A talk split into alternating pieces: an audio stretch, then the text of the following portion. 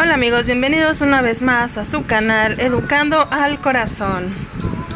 Ya los tenía un poquito olvidados, pero aquí estoy de regreso. El capítulo de hoy se llama Abre bien tus ojos y ve quién realmente está interesado en ti.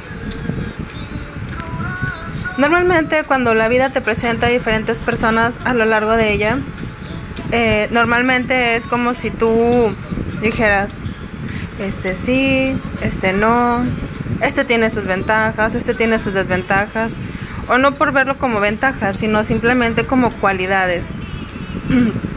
Obviamente nos podemos dar ese lujo porque pues no vamos a aceptar a cualquier persona que se presente ante ti. Existen muchos factores que pueden intervenir para que una persona te convenza de estar con ella. Obviamente para que alguien te llame la atención te debe gustar físicamente. Pero cuando ya empiezas a entablar conversaciones con una persona, cuando empiezas a convivir con, con él o ella, van a algún restaurante, van al cine, salen a pasear, lo que sea, pero se convive, empiezas a notar ciertas cosas que a lo mejor unas te agradan, otras no tanto y otras te encantan. Es bien válido decir, esta persona me encanta porque es así, así, así. Esta persona me desagrada esto de ella es muy probable que te vayas enamorando con el tiempo. Unas cosas te pueden enamorar y otras te pueden desencantar. Sin embargo, a veces no vemos que la persona que está frente a nosotros es la más indicada para nuestra vida y para nuestro ser.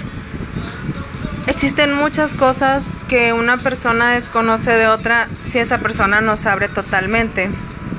A veces la vida pasando ya el tiempo te va demostrando que la persona que dejaste ir, la persona que era la más adecuada para tu vida, se fue.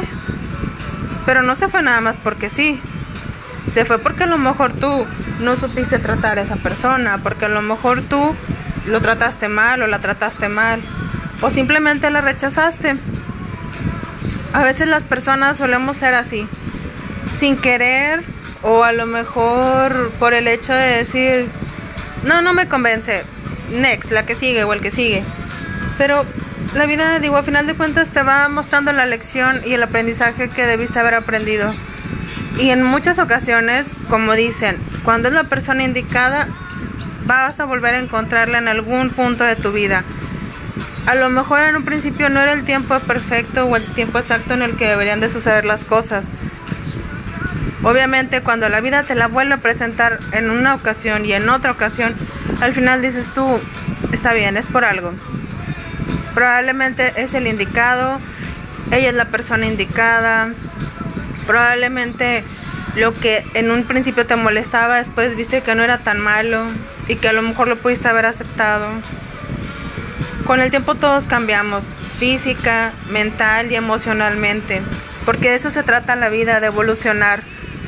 Pero si tú no viste que realmente esa persona iba evolucionando y ponías de pero algún comportamiento, alguna forma física o a lo mejor algún alguna forma de ser en sí, pues qué equivocado estabas, porque la vida te lo va a demostrar, te va a demostrar que esa persona, a pesar del tiempo, de las consecuencias, circunstancias y lo que va sucediendo a través del tiempo, la persona sigue siendo la indicada y va a llegar el momento en el que o aproveches la oportunidad o de plano te arrepientas por no haber estado con esa persona y haber perdido todo ese tiempo.